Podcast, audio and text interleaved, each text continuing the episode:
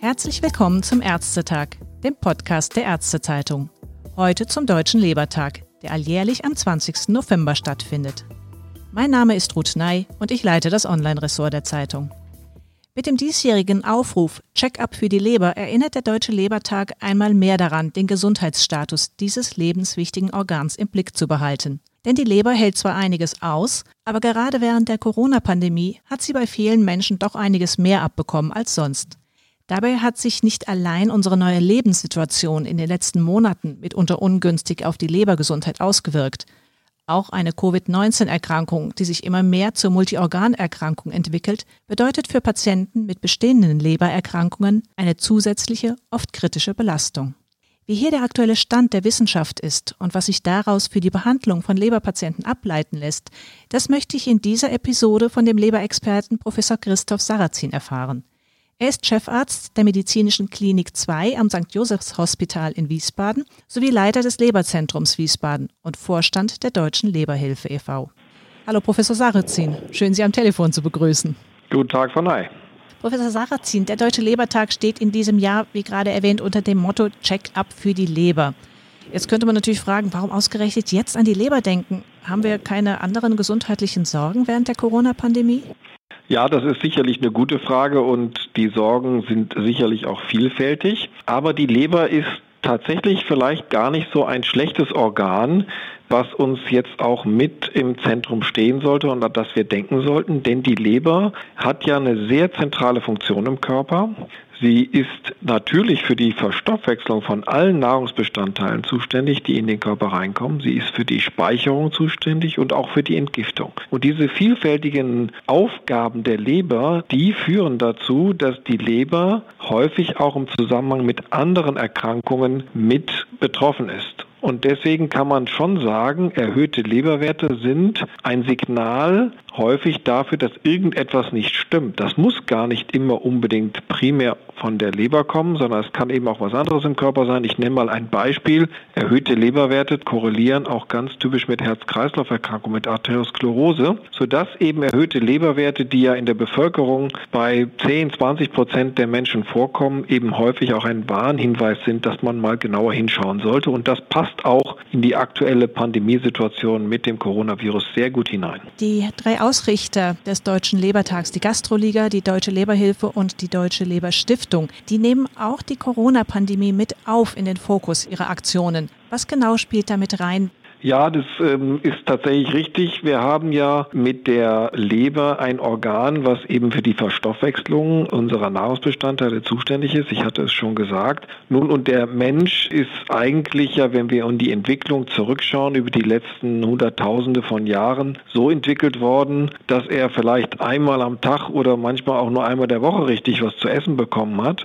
Und das ist in unserer westlichen Lebenswelt natürlich inzwischen ganz anders. Das Nahrungsangebot ist ist übermäßig und wir neigen dazu, davon auch Gebrauch zu machen, weil es auch einfach gut schmeckt und das führt zu den sogenannten Wohlstandserkrankungen. Die Wohlstandserkrankungen beinhalten eben auch die Leber, die Fettleber zum Beispiel, die daraus resultiert und viele andere Probleme und leider ist jetzt in der Corona-Pandemie dieses Problem der Wohlstandserkrankungen eher noch problematischer geworden, weil wir können uns weniger bewegen, wir dürfen manchmal nicht mehr raus, Sportstätten sind vielleicht geschlossen, wir sitzen zu Hause, man isst dann vielleicht auch mehr, sodass zwei negative Dinge zusammenkommen und das ist durchaus auch ein Grund, warum man jetzt auch mal an die Leber denken sollte, weil die Risiken durch unsere veränderte Lebensweise jetzt in der Corona-Pandemie gerade auch für die Leber- und Folgeerkrankungen sogar noch steigen. Also das, was man manchmal so harmlos bezeichnet, naja, ein paar Corona-Kilos mehr, sind dann durchaus durch auch den Gebrauch von mehr Fertigessen, weniger Sport, vielleicht auch mehr Alkohol, was ja oft diskutiert wird jetzt während der Corona-Pandemie, auch für die Leber schädlicher, als man glaubt. So ist es und wenn man das alles wieder wegkriegt, ist das auch, glaube ich, nicht so schlimm, denn das ist auch eine gute Nachricht. Die Leber ist ein sehr dynamisches Organ, sie kann regenerieren, sie kann sich wieder komplett erneuern. Also wenn wir es schaffen, nach Corona oder nach dem Winter, was ja auch häufig mal so ein Anlass ist, wieder in die Gänge zu kommen, die Pfunde wieder abzubauen, wieder mehr zu bewegen uns und vielleicht eben auch mit den schädlichen Dingen wie dem Alkohol etwas kürzer zu treten, dann wird die Leber zum Glück auch wieder gesund.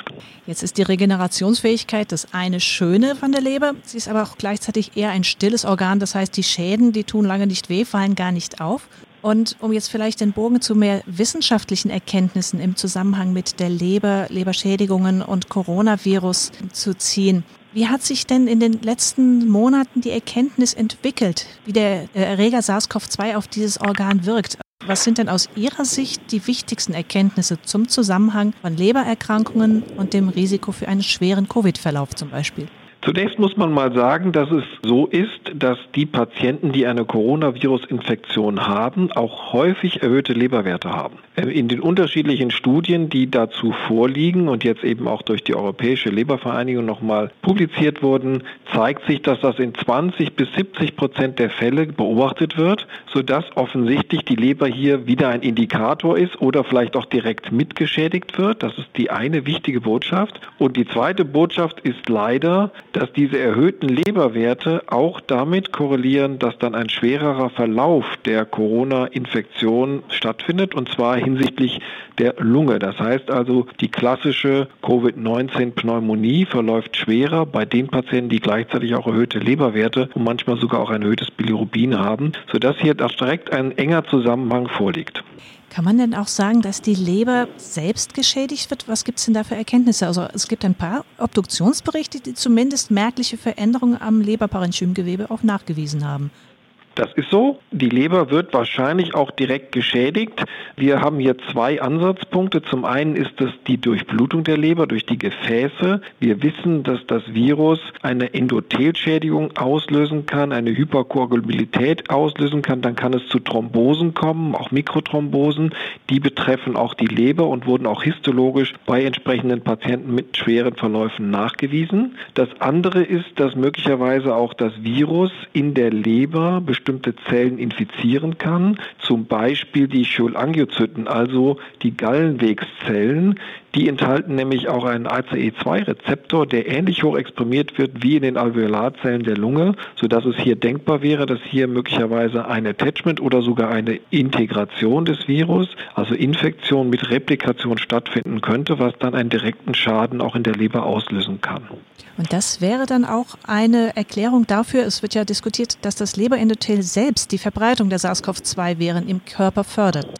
Das wäre eine mögliche Erklärung, ist aber aktuell doch noch sehr spekulativ, weil wir noch nicht sicher wissen, ob das Virus wirklich im Körper repliziert, ob möglicherweise die Expression auch von Zytokinen dann die weitere Verbreitung des Virus indirekt fördert. Da stehen wir noch am Anfang der Untersuchungen. Das sind aber mögliche Erklärungen, warum auch bei manchen Patienten es dann zu einem sehr schweren Verlauf kommt, zu sehr hohen Viruslasten kommt oder eben auch zu so einer Verbreitung kommt mit so einem Immunological Storm, wo sehr viele Zytokine ausgeschüttet werden und dadurch eine sehr schwere Erkrankung ausgelöst wird. Jetzt gibt es auch schon bereits ganz gute Erkenntnisse, wie sich das Virus auf die unterschiedlichen schon vorhandenen Lebererkrankungen auswirken kann. Das heißt, bei welchen Patientengruppen weiß man denn schon mal konkret, dass das Risiko für einen schweren Covid-19-Verlauf erhöht ist? Wenn man sich da vielleicht auf die großen Gruppen der Lebererkrankungen, also die Virushepatitiden, Leberzirrhose, Vor- und Nachlebertransplantation und die nicht alkoholische Fettleber konzentrieren würde. Was weiß man zu diesen vier Erkrankungen und Risiken im Zusammenhang mit schwerem Covid-19? Da gibt es inzwischen gute Untersuchungen zu, auch große Kohortenstudien, die jetzt ganz kürzlich auch noch auf dem amerikanischen Leberkongress, der gerade Anfang dieser Woche zu Ende gegangen ist, vorgestellt wurden. Die gute Nachricht ist, solange die Erkrankung der Leber noch sehr früh ist, also das Stadium der Lebererkrankung noch keine Zirrhose erreicht hat und keine anderen Risikofaktoren vorliegen, verläuft die Covid-19-Infektion bei Patienten mit chronischen Lebererkrankungen unabhängig davon, ob das jetzt eine Virushepatitis ist oder eine alkoholische Fettleber ist oder sogar auch eine Lebertransplantation ist, wenn die in einer guten Funktion ist, verläuft die nicht schlechter, nicht schwerer als bei Patienten, die diese Probleme nicht zusätzlich haben. Aber es gibt natürlich ein paar Ausnahmen. Sie hatten es gerade schon genannt, die Leberzirrhose stellt eine solche dar. Bereits eine Leberzirrhose im Frühstadium, also eine Child-A-Leberzirrhose, kann zu einem schweren Verlauf führen. Und wenn das dann eine fortgeschrittene Leberzirrhose ist, dann ist es ganz klar assoziiert mit einem schwereren Verlauf. Das gilt auch für das Leberzellkarzinom und das gilt auch für die klassischen Risikofaktoren. Und die spielen in die letzte Erkrankungsgruppe mit rein, die nicht alkoholische Fettleber. Die gibt es ja auch als alkoholische Fettleber. Und da gibt es eine eindeutige Korrelation Alkoholkonsum mit einem schwereren Verlauf. Auch die alkoholische Fettleber korreliert dann mit einem schwereren Verlauf. Es gilt aber auch trotzdem parallel unabhängig, dass die üblichen Risikofaktoren, nämlich höheres Alter und eine Fettleber assoziiert mit Übergewicht, weil das Übergewicht an sich ja auch ein Risiko ist, dann auch mit einem schwereren Verlauf korreliert. Und eine letzte Gruppe von Patienten ist schon auch noch zu nennen. Es gibt ja viele Lebererkrankungen, die auch eine immunsuppressive Therapie erhalten. Die Lebertransplantation haben wir schon genannt, aber auch die Autoimmunlebererkrankungen gehören hier dazu. Und wenn wir hier eine schwere Immunsuppression haben und entsprechend das Immunsystem nicht so gut in der Lage ist, gegen das Virus vorzugehen, dann sehen wir auch hier schwerere Verläufe. Wenn es jetzt aber darum geht, diese Patienten weiter mit Medikamenten zu versorgen, da werden ja zum Teil auch Immunsuppressiva eingesetzt. Kann man sagen, problemlos weiter therapieren oder an welcher Stelle muss man doch nochmal nachjustieren oder überlegen, die Therapie zu verändern? Es scheint hier zum einen damit zusammenzuhängen, welche Immunsuppressiva man einsetzt. Manche sind besser verträglich im Zusammenhang mit der Corona-Infektion als andere, was also hinsichtlich den schweren Verlauf angeht. Und es kommt eben auch zum, auf den Zeitpunkt an. Wenn das Virus schon auf ein geschwächtes Immunsystem trifft, ist das was anderes, als wenn man eine Virusinfektion, die schon begonnen hat und jetzt anfängt übermäßig zu reagieren, also eine so starke Immunreaktion auszulösen, dann wieder mit einer Cortisontherapie, die ja mit dem Dexamethason etabliert etabliert ist, runterreguliert.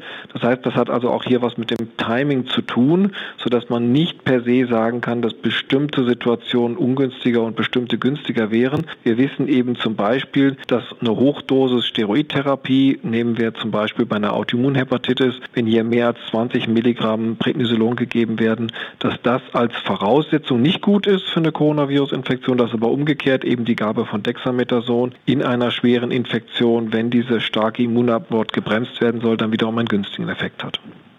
Und die Immunsuppressiva, die zum Beispiel für Patienten nach einer Lebertransplantation gegeben werden, kann man sagen, die sollten weiter so bleiben oder auch ja, nicht pauschal? Die sollten, ja, pauschal auch nicht, aber grundsätzlich gilt hier erstmal ein Ja. Wir wissen ja, dass bei der Lebertransplantation im ersten Jahr die Immunsuppression deutlich höher ausfallen muss, um eben eine Frühabstoßung, eine Abstoßung zu verhindern. Und im Verlauf kann dann die Immunsuppression häufig etwas reduziert werden. Und wenn wir in so einem späteren Verlauf sind, dann kann man problemlos die Dosis zum Beispiel von Tacrolimus, was häufig eingesetzt wird, oder auch von MMF, anderen Calcineurin-Inhibitoren außer Tacrolimus kommen hier auch in Frage, die kann man dann völlig normal weiter weiter dosieren und dann ist auch hier keine schwerere Verlaufssituation beobachtet worden. Aber in der frühen Phase, wenn die Immunsuppression noch intensiver und höher ist, dann ist der Patient hier auch etwas vulnerabel gegenüber der Infektion mit einem SARS-CoV-2-Virus. Jetzt sind Medikamente und Leber per se ja ein ganz spezielles Thema durch die Verstoffwechslung, die oft über die Leber erfolgt. Und es werden auch diverse Substanzen eingesetzt, die just in Immun- und Entzündungsprozesse eingreifen. Also auch das Interferon Alpha, die Steroide, die Sie erwähnt haben, oder auch so etwas wie ein Antikörper gegen Interleukins, das Tocilizumab. Das wird ja zum Beispiel auch diskutiert, dass es eine wichtige Rolle bei den virusinduzierten Zytokinsturm spielt. Was weiß man über diese Wechselwirkung? Hier kann man grundsätzlich sagen, dass als erstes mal wichtig ist, dass die Leber wenn sie jetzt nicht in einer fortgeschrittenen dekompensierten Zirrhose ist, all diese Medikamente, die ja aktuell eingesetzt werden, noch gut verstoffwechseln kann und das wird auch nicht verschlechtert durch eine Coronavirus-Infektion. Das heißt, die Entgiftung funktioniert, das ist schon mal ganz wichtig. Zum Zweiten kann man sagen, dass eben IL-2-Antikörper ähm, wie das Tocilizumab noch nicht so ganz entschieden sind, wie ihr Stellenwert bei der Behandlung der Coronavirus-Infektion ist. Es gibt Daten, die zeigen einen günstigen Verlauf an. Es gibt Daten, die zeigen an, dass das nicht wesentlich verändert wird durch eine zusätzliche Gabe vom IL-2-Antikörper. Wahrscheinlich kommt es hier auch sehr stark auf das Timing an. Wenn man in den richtigen Zeitpunkt reinkommt, wo man diese überschießende Immunreaktion antagonisieren möchte, dann scheint es günstig zu sein. Und das geht auch bei Patienten mit Lebererkrankungen. Das haben wir hier auch selber schon gehabt. Da muss man also keine Sorgen haben. Es ist, glaube ich, wirklich sehr individuell und pauschalere Aussagen können wir auf der aktuellen Datengrundlage hier leider noch nicht machen.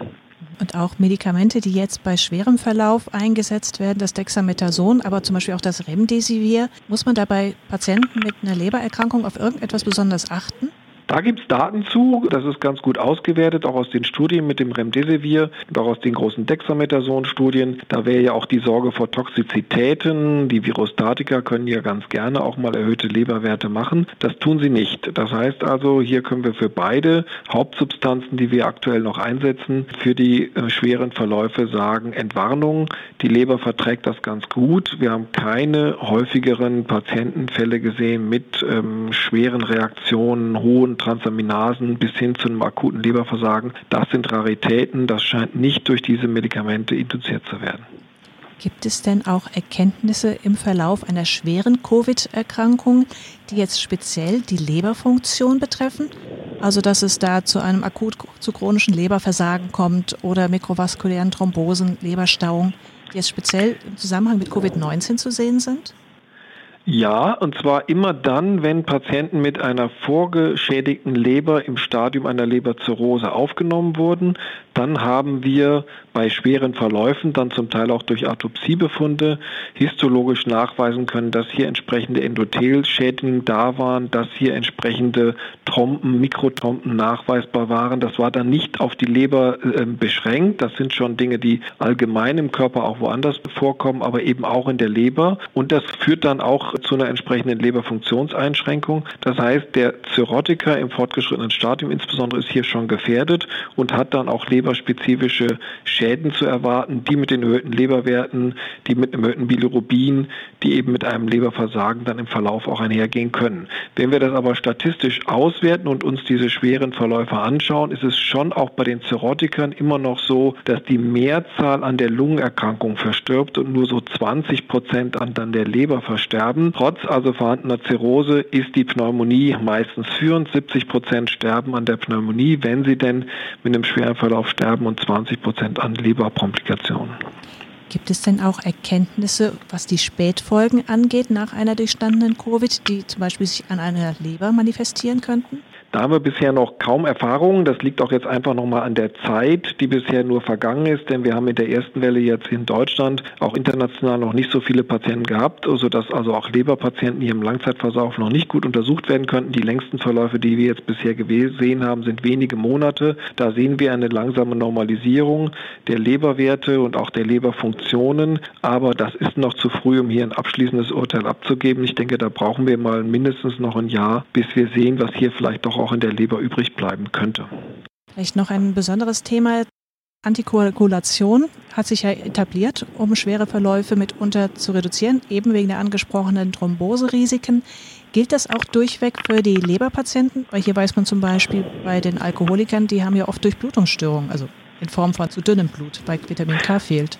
Das ist ein sehr wichtiger Punkt. Patienten mit Leberzirrhose kommen ja insbesondere, wenn sie fortgeschritten sind, häufig schon mit verlängerten Gerinnungszeiten in das Krankenhaus. Die INR ist erhöht, der Quick erniedrigt, die PTT manchmal zusätzlich verlängert, die Thrombozyten sind erniedrigt aufgrund der portalen Hypertension und so dass sich hier natürlich sofort die Frage stellt, bei einem schweren Verlauf würden wir eigentlich gerne zusätzlich mit Heparin zum Beispiel niedermolekular antikoagulieren, um diese Endothelprobleme mit den Mikrotrompen zu verhindern dürfen wir das. Und die gute Nachricht lautet hier, bei einer Lebererkrankung ist es typischerweise eine balancierte Reduktion der Gerinnungsaktivitäten. Das heißt, wir haben nicht eine einseitige Senkung nur der antikoagulatorischen Faktoren, sondern eben auch der prokoagulatorischen Faktoren, sodass trotz der verlängerten INR und auch trotz der verlängerten PTT manchmal die Gesamtgerinnung noch in einer Balance ist und deswegen auch keine erhöhten Komplikationen zu sehen sind bei Punktionen zum Beispiel, dass man vermehrt Blutung sehen würde. Das ist nicht nicht der Fall oder auch umgekehrt vermehrt Thrombosen gesehen würden.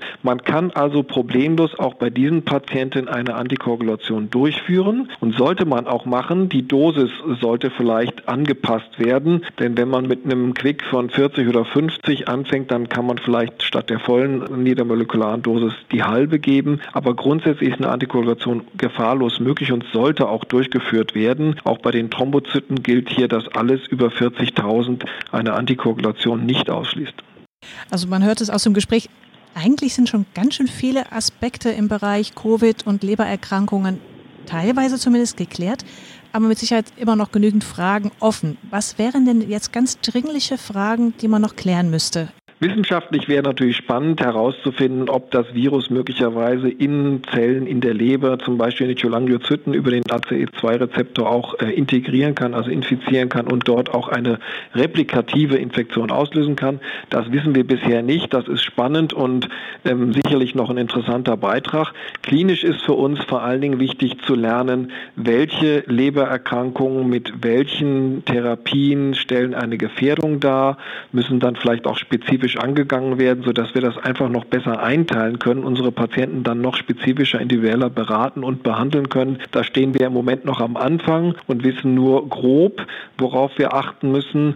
Aber ich bin ganz sicher, dass durch die großen Aktivitäten, die Register, die jetzt auch europaweit, zum Teil weltweit aufgebaut werden, wir auch hier in den nächsten Monaten sehr, sehr rasch an Informationen dazugewinnen werden, die wir dann hoffentlich, das wird sich zeigen, vielleicht nicht mehr so dringend brauchen, wenn durch eine Impfung es vielleicht dann doch gelingt, die Infektionshäufigkeit bei uns zurückzudrängen. Aber das weiß man nie und deswegen sind wir besser vorbereitet. Genau, die erste gute Meldung kam ja. Die Notzulassung in den USA für den ersten Impfstoff ist ja offensichtlich jetzt beantragt. Mal schauen, wie schnell ja. es dann geht am Ende. Vielleicht um den Bogen genau. nochmal zum Anfang auch zu schließen. Leber im Blick behalten, das heißt, sich auch tatsächlich mit dem Check-up beschäftigen. Jetzt aber gerade wieder verstärkt ein Thema Priorisierung im Klinikalltag bei durchweg begrenzten Ressourcen. Was darf dennoch im Bereich Leber, Lebererkrankungen aus Ihrer Sicht keinesfalls hinten runterfallen, wie man so schön sagt? Ja, das ist ein ganz wichtiger Punkt. Wir sind überall überlastet. Wir sehen es hier in der Klinik, aber ich höre es natürlich auch aus den Praxen. Das ist völlig offensichtlich, dass alle eine zusätzliche Last zu tragen haben. Es wird dadurch noch schwieriger, Termine zu bekommen in der Praxis, aber auch in dem Krankenhaus noch aufgenommen zu werden mit sogenannten planbaren elektiven Eingriffen. Aber auch das, was planbar ist und elektiv ist, muss eigentlich gemacht werden, denn es steht ja immer irgendeine Erkrankung dahinter. Und man muss ja immer bedenken, denken, unser gesamtes Gesundheitssystem ist ja im Normalbetrieb nicht am Däumchen drehen, sondern eigentlich ausgelastet, sodass wir auf jeden Fall sicherstellen müssen, dass wir unsere Patienten, die richtig krank sind, auch weiter versorgen können. Ich denke, das tun wir aber. Ich finde wichtig, dass allen Kollegen bewusst ist, dass sie äh, dafür sich irgendwo auch noch Freiräume schaffen müssen, soweit es eben möglich ist und dass allen Patienten bewusst ist, dass sie nicht zögern dürfen, wenn eine Erkrankung länger anhält, jetzt nicht nur ein, zwei Tage, sondern eben vielleicht über Wochen oder wenn sie schwer ist, dass sie dann nicht zögern dürfen, auch bitte zum Arzt zu gehen, notfalls in die Notaufnahme zu gehen. Und das gilt für die Leber immer dann, wenn man sie spürt oder wenn man gelb wird, das ist immer ein Warnzeichen, ein Ikterus, oder aber wenn eine bekannte Lebererkrankung offensichtlich sich verschlechtert, dann bitte nicht zögern, sondern den entsprechenden Experten oder eine Notaufnahme in einem entsprechenden Zentrum aufsuchen. Ein perfekter Appell zum Lebertag. Ich danke Ihnen ganz herzlich für das Gespräch, Professor Sarrazin. Sehr gerne, Frau Ney.